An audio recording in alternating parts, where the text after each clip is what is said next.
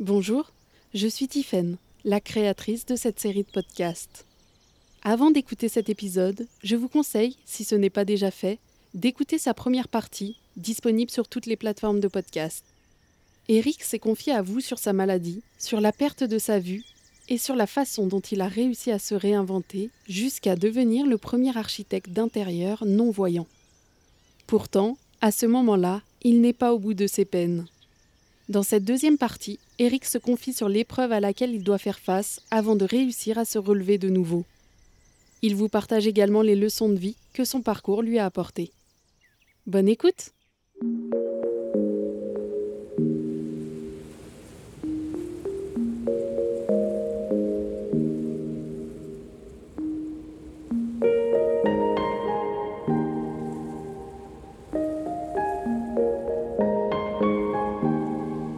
La voix des Lucioles.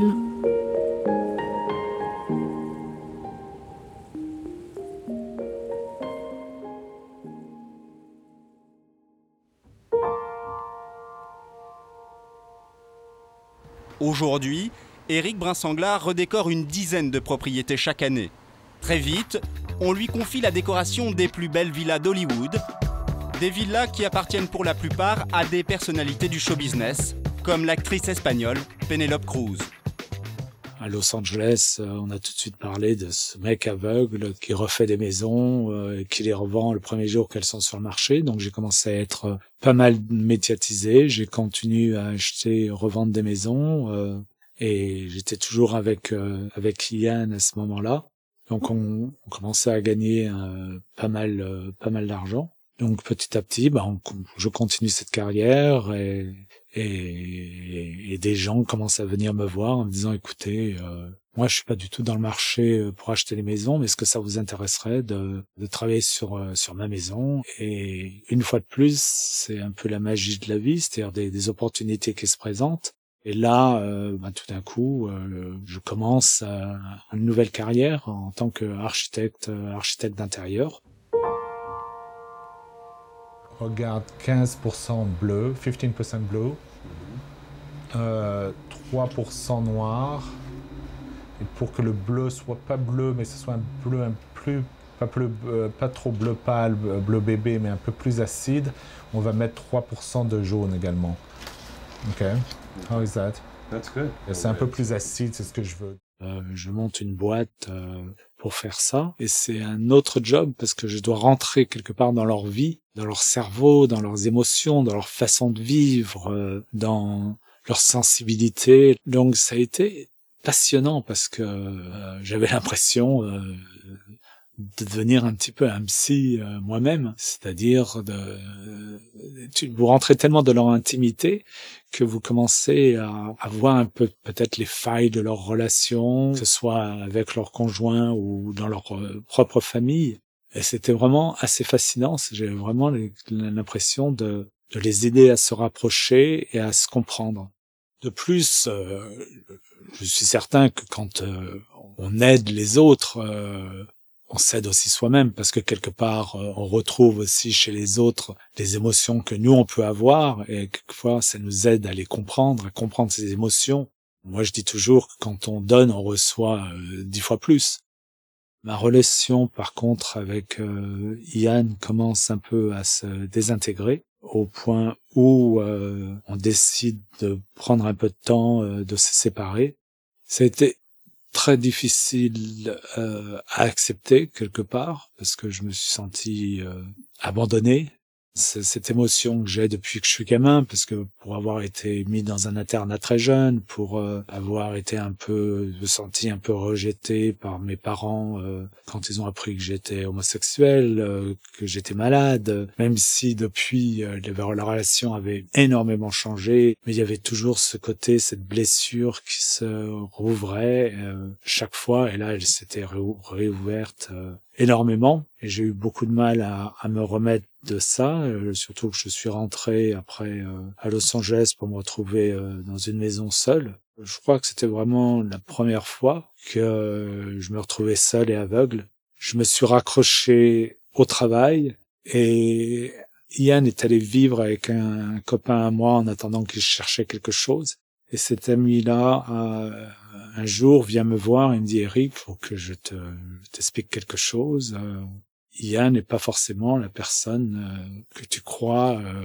voilà, ça fait quelques années qu'il te manque, qu'il te manque sur beaucoup de choses, sur le fait qu'il utilise des drogues, que ben il a des cartes de crédit à ton nom. ça, ça a été extrêmement dur à entendre. Et, là, là, là, à ce moment-là, ça a été la chute complète. Et je crois que pour la première fois, je me suis dit, euh, il y a quelque chose qui va pas avec toi, Eric. Ça peut pas être une coïncidence que tu es attiré par ce genre de profil. Et, et là, je suis allé chercher de l'aide. Donc, je me suis un peu lancé dans cette recherche euh, de compréhension, tout en euh, continuant le travail petit à petit, j'ai compris que c'était pas, c'était pas à cause de moi que ces gens étaient avec des addictions. C'est pas moi qui l'avais causé, qui l'avais créé, mais ce qui m'attirait chez ces gens-là, quelque part, ben, je ressentais qu'ils étaient fragiles. J'avais l'impression que ben, je pouvais euh, les aider euh, à chasser ces démons et qu'ils m'aimeraient pour les avoir aidés à chasser ces démons. Et c'était complètement utopique, naturellement, mais c'était inconscient. Hein, c'était pas du tout conscient que je faisais ça. Et un ami m'a dit, tu sais, Eric, en fin de compte, ce que tu fais, c'est c'est un peu égoïste. C'est-à-dire que tu penses que en les aidant, ben ils vont t'aimer, mais en fin de compte, ce que tu fais, c'est conditionnel, c'est pas inconditionnel. C'est-à-dire tu les aides pour un but personnel. C'était douloureux à entendre parce que quelque part, un, j'avais pas confiance en moi, et deux, je, je pensais que personne pouvait m'aimer juste pour moi. Et là, ça a été un, un, un, espèce de tremblement de terre qui était certes nécessaire, mais extrêmement douloureux.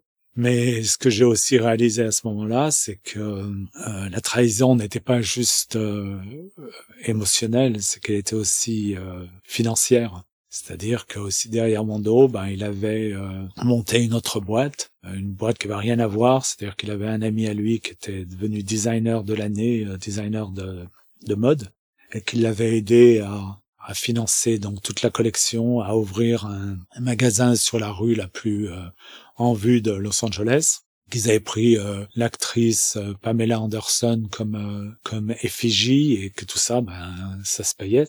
Donc il avait commencé à puiser dans la dans la société, dans la société qui était à mon nom, et en plus dans mes comptes personnels en faisant un peu plus de, de recherche parce que j'étais certes naïf, mais aussi euh, pour moi dans un couple, bah, on fait confiance à son partenaire.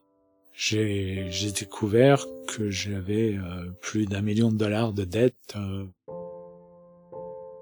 Donc là, c'était la catastrophe totale puisque je devais rembourser de l'argent à des clients sur leurs projets avec des avances. Je devais rembourser des, des banques puisque des prêts et des cartes de crédit avaient été pris à mon nom. Certes, j'aurais pu euh, aller à la police et, porter plainte.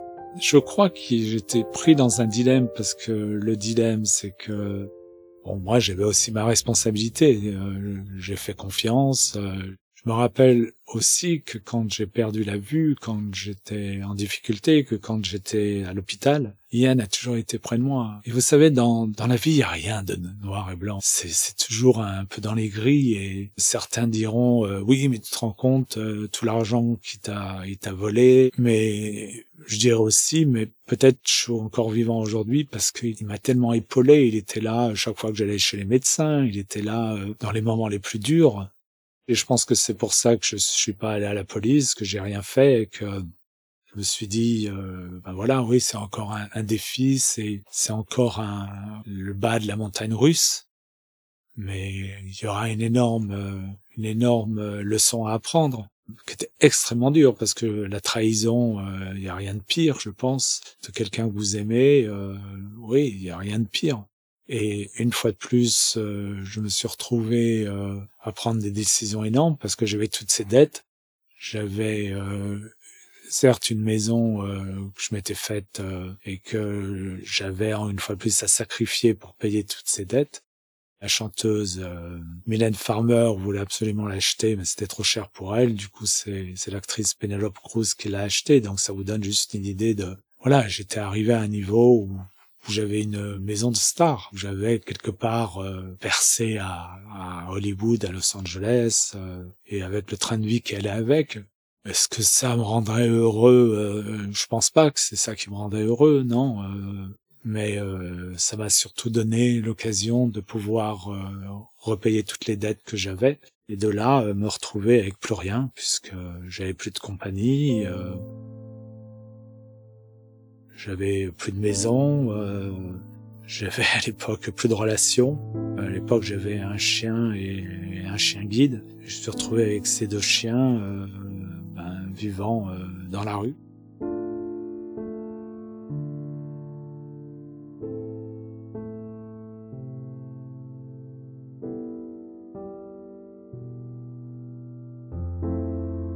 Là, je pense que j'ai vraiment le touché le bas du bas j'avais plus envie de vivre, j'avais plus envie de me battre. Je m'étais battu contre la maladie, je m'étais battu contre euh, avoir perdu la, la vue, je m'étais battu euh, pour remonter la pente euh, financièrement. J'avais vraiment plus en moi ce qu'il fallait et j'avais vraiment envie d'en finir avec ma vie. Pense honnêtement que c'est mes chiens qui, m'ont redonné le. Voilà, je me suis dit, ben eux, ils méritent pas, euh, ils méritent pas ça parce que si je pars, ben, ben je les abandonne et c'est ma responsabilité. Je peux pas être égoïste à ce point-là.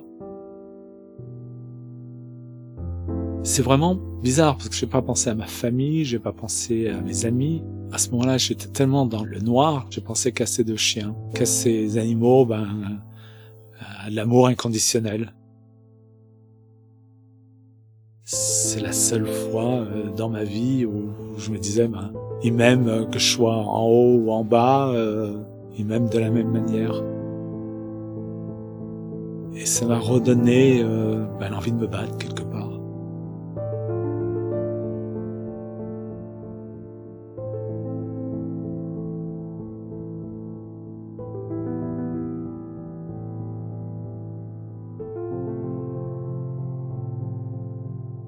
J'ai aussi beaucoup pensé à ce moment-là à, pourquoi, pourquoi tout ça m'arrivait. Et je me suis aussi rappelé que à un moment donné, quand euh, j'avais annoncé à la propriétaire de l'agence de pub euh, de parfum que j'allais mourir, elle m'avait dit, tu sais, Eric, euh, peut-être qu'il faut pas penser à toi, mais penser à peut-être le message que tu vas faire passer aux autres.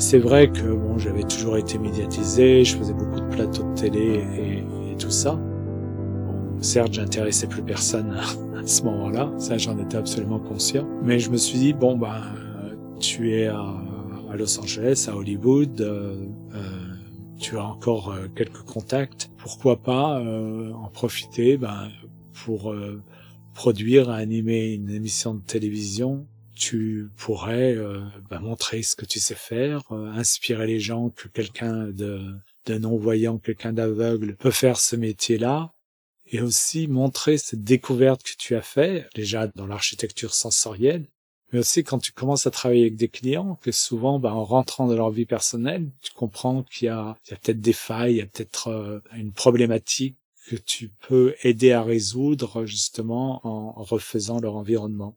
Et c'est là où la chaîne, la chaîne de télé a dit oui, on est intéressé. J'ai mis en place donc cette émission de télévision euh, qui s'appelait Designing Blind, où les gens me voyaient venir chez eux, sachant pas que leur architecte d'intérieur serait aveugle. La série a, a, bien marché, euh, la presse l'a très bien reçue, euh, donc ça fonctionnait bien. C'est certain qu'il y a des couleurs ici. Je pense qu'il y aura du rouge, du jaune un peu doré. What's the color? Amber. Alors il y a de l'ambre, du rouge et couleur champagne. Ouais. champagne, uh, like a titanium. Yeah. gold? Et de l'or aussi. Voilà, bah, je m'étais pas trop trompé. Hein. ouais, bravo. Ouais, je m'étais pas trop trompé. Mais ma vie étant toujours les montagnes russes que je connais, mes reins avaient été bien abîmés par la chimiothérapie. Mes reins ont flanché, euh, donc l'émission a dû s'arrêter. Par miracle, en 2007, euh, il y a un rein euh, d'un donneur euh, qui m'a permis d'avoir un transplant de rein en 2007 et de retrouver la vie parce que à l'époque j'étais en dialyse, c'était, je pouvais plus rien faire.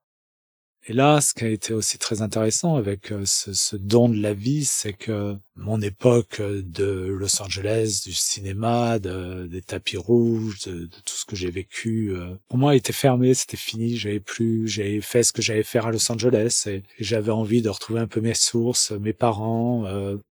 Donc je suis rentré en France pour euh, le mariage de ma nièce. J'ai retrouvé ma famille, j'ai retrouvé Paris, et c'est vrai que j'ai eu un peu ce coup de foudre et je me suis dit, je crois qu'il est temps de revenir aux sources, de revenir à, à mes racines. Donc je suis revenu en France et j'ai retrouvé un peu, je crois, pourquoi j'ai fui. Cette peur de ne pas pouvoir être moi, d'avoir découvert cette personne que j'ai découvert à Los Angeles et de savoir que maintenant, euh, bah, je pouvais être moi et j'avais pas du tout de, de contraintes ou de pression familiale ou, euh, ou de la société ou quoi que ce soit, j'avais trouvé assez de confiance en moi, voilà, pour complètement m'en détacher. Naturellement, j'ai continué à, à, faire des projets d'architecture. J'ai aussi, à ce moment-là, euh, on m'a proposé de, de commencer à donner des conférences pour motiver et inspirer les gens. Et j'ai été aussi abordé par une école euh, d'architecture qui m'a demandé euh, si ça m'intéresserait de venir de temps en temps donner des séminaires pour euh, parler de l'architecture sensorielle, ce qui était important pour moi parce que j'ai réalisé qu'il fallait que je transmette ben, tout ça, tout ce que j'avais appris, autant sur le point personnel que sur le point professionnel. Quelque part, j'ai fait paix avec avec ce passé que j'avais fui cette éducation, ce pays, euh, pour euh, aller me chercher ailleurs. À la fin de mon premier livre, euh, qui s'appelle Au-delà de ma nuit, j'ai parlé du petit garçon que j'étais à l'époque, quand j'étais en internat, qui sentait mal dans sa peau. il y avait un espèce de mur derrière des arbres, où j'allais toujours là-bas avec des livres, et je m'évedais à travers les lectures. Et à la fin de mon livre, c'est comme si l'adulte allait retrouver ce petit garçon sur ce mur derrière les arbres. Donc je suis retourné à cet internat, retrouver l'endroit où j'allais m'asseoir. Et je me suis assis à côté de ce petit garçon et je l'ai pris dans mes bras et je lui ai dit, euh, je lui ai demandé de m'excuser, de m'excuser de l'avoir fui, de m'excuser d'avoir été embarrassé par qui il était, par euh, toutes les blessures qu'il avait, que j'ai fui. Euh, que maintenant je pouvais revenir euh, guéri de ses blessures et, lui dire ben, ce petit garçon c'est moi et je l'ai maintenant accepté, je le fuirai jamais. Et c'était absolument ça, ce retour en France, c'était vraiment cette réconciliation entre l'enfant et l'adulte. Et ça a été un moment euh, où j'ai beaucoup pleuré, mais un moment vraiment euh, où je, je me suis senti euh, vraiment réconcilié avec moi-même, où je me suis senti très fort.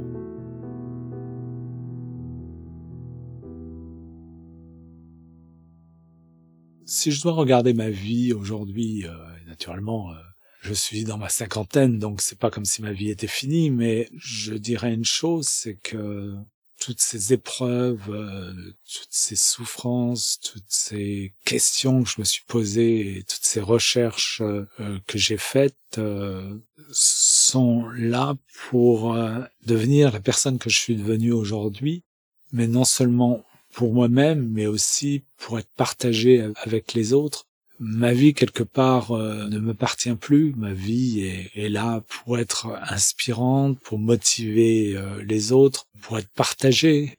Et je crois honnêtement que je suis euh, sans regret et que je pense que tous ces moments sont vraiment des moments que je ne changerai pas pour tout ce que ça m'a appris. Parce qu'aujourd'hui, je suis quelqu'un d'heureux. Je suis marié maintenant depuis sept ans avec euh, mon compagnon Jacques. Ma vie est vraiment euh, un aboutissement de tellement de choses euh, que je me sens privilégié quelque part d'avoir pu aussi tourner un handicap en, un atout, en une source de force et de partage. Et je peux dire qu'aujourd'hui, euh, ma notion du bonheur est, est, bien réelle et du succès également. Et ça a bien changé. Euh. Pour moi, le succès aujourd'hui, c'est pas le succès que je définissais à 30 ans. À 30 ans, le succès, c'était les maisons de stars, c'était le train de vie que j'avais, c'était tous les gens que je côtoyais, euh, cette réussite euh, que je dirais superficielle. Aujourd'hui, euh, je peux dire que ma vie a été, si je devais mourir demain, a été un grand succès parce que je suis en paix avec moi-même. Je définis le bonheur euh, comme euh, justement cette paix intérieure que je ressens quand je vais me coucher. Naturellement, je continue à avoir, comme tout un chacun, des problèmes, des soucis, mais euh, je fais toujours confiance en la vie et je continue à le faire et je suis jamais déçu. Quand euh, j'ai peur, je me tourne vers l'univers et je dis euh, tu te démerdes parce que je sais pas quoi faire. Et la solution arrive toujours quelque part. Naturellement, il faut que je sois aussi acteur de ma vie parce que c'est pas en m'asseyant sur un canapé que mes factures vont être payées ou que je vais pouvoir transmettre euh, les leçons de vie que je vais transmettre aux autres ou inspirer les autres du moins.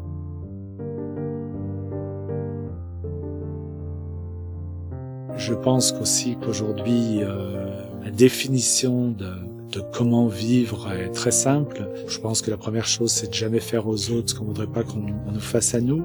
La deuxième chose, c'est euh, quand on a des problèmes ou des défaites, de jamais les considérer comme tels, de les considérer comme des opportunités à toujours avancer, des opportunités d'apprendre pour mieux faire. Je dis souvent, c'est comme l'enfant euh, qui apprend à marcher. Ben, il tombe, euh, il se remet debout, il retombe, il se remet debout, et petit à petit, ben, il apprend à marcher, et il est de plus en plus fort, et, et puis il apprend à courir. L'autre chose aussi, c'est que je regarde toujours plus ce que j'ai plutôt que j'ai pas. Je pense que c'est beaucoup plus intéressant. C'est certain qu'on pourrait faire la liste, ce que j'appelle la liste je serai heureux quand, mais le bonheur c'est maintenant. C'est pas quand on aura rencontré l'âme sœur, c'est pas quand on aura le job, euh, tel ou tel job, ou qu'on aura euh, perdu 15 euh, kilos, ou, ou, toutes ces choses qui sont quelque part ridicules, parce que le bonheur c'est maintenant. C'est aussi regarder les petits moments de bonheur. Et ces petits moments, plus d'autres petits moments, plus d'autres petits moments, ça fait des grands moments. Il faut vraiment le regarder. Le matin, quand je me réveille et que ça va pas, ben, je regarde les choses qui vont bien, que je me dis, ça peut être aussi bête que d'avoir la nourriture dans le réfrigérateur, c'est d'avoir un toit, c'est d'avoir peut-être un ami sur lequel euh, je peux compter. Moi, j'imagine ma vie un peu comme euh, être sur un, un, raft qui descend une rivière. Et mon job, moi, c'est d'éviter un peu euh, les obstacles. Mais je sais que c'est beaucoup plus facile de descendre la rivière que d'essayer de la remonter, d'aller avec le courant et de faire confiance que cette rivière, ben, le parcours sera beau la finalité, euh, d'ailleurs, on peut pas la contrôler, on sait pas où elle va aller, mais euh, est-ce que c'est vraiment important? J'aurais pu devenir une victime de tout ce qui m'est arrivé, et ça aurait fait quoi? Rien. J'aurais eu euh, l'autorisation de pleurer sur mon sort parce que oui, pauvre, il a eu ça, il a été infecté par euh, le VIH, euh, il a perdu la vue, il a, il a été trahi. Voilà, je pourrais faire la liste euh, entière de, tous ces trucs. Et moi, ça m'intéresse pas parce que j'en ferais quoi de tout ça? Ce qui m'intéresse, c'est au contraire de me dire que, bah oui, il y a des défis dans la vie et, et petit à petit, on, les surmonte et il y en a peut-être la fois suivante, c'est peut-être un défi plus grand et on le surmonte. Et à un moment donné, on arrive on se sent certes fort, mais aussi euh, vulnérable. Dans la vulnérabilité, ce que j'aime, c'est que on peut se mettre nu devant quelqu'un d'autre, exprimer nos peurs, nos passions, nos, nos désirs. Euh. Je pense que quand on arrive à ce moment-là, je pense qu'on a une telle euh, sérénité que personne ne peut nous faire mal. Parce que justement on s'est mis à nu et, euh, c'est ce que j'ai aujourd'hui quoi. C'est que je suis en paix avec moi-même quoi. La douleur est là et c'est certain qu'elle est là.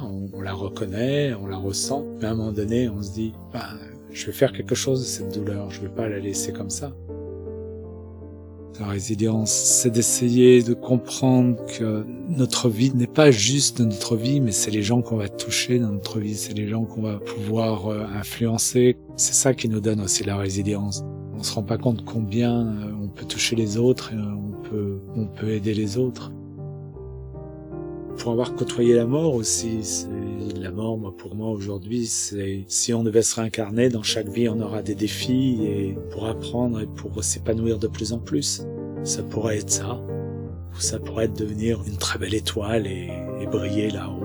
Mais je m'en fais pas parce que jusqu'alors, euh, cet univers a toujours pris soin de moi, même même avec beaucoup de blessures et de, de chagrin. À la fin, euh, ce que je me rappelle, c'est des, des, moments euh, précieux, des, des moments euh, des moments d'amour, des moments de transmission. Souvent, quand je donne des conférences, les gens me demandent est-ce que tu aimerais un jour retrouver la vue Et je pense que Sincèrement que non, je pense que je suis heureux euh, d'être aveugle. Je suis assez indépendant, je voyage énormément, je fais beaucoup de choses, je continue euh, des activités que je faisais avant, comme skier, comme faire du cheval, comme, comme tout ça. Et souvent, je donne un seul conseil euh, à la fin de mes conférences, c'est, c'est de fermer les yeux plus souvent afin de mieux voir.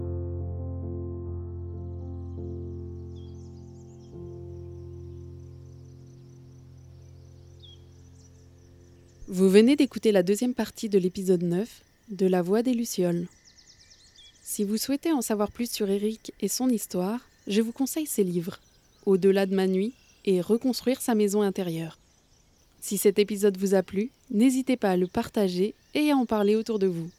Et si vous souhaitez me soutenir, vous pouvez vous abonner à mes réseaux sociaux, partager mes épisodes, noter cet épisode sur les plateformes de podcast ou faire un don sur ma page Tipeee. La musique a été composée par le talentueux Charles Regnault et le logo sonore du début par Robin Mohammadi. À bientôt pour le prochain épisode de La Voix des Lucioles.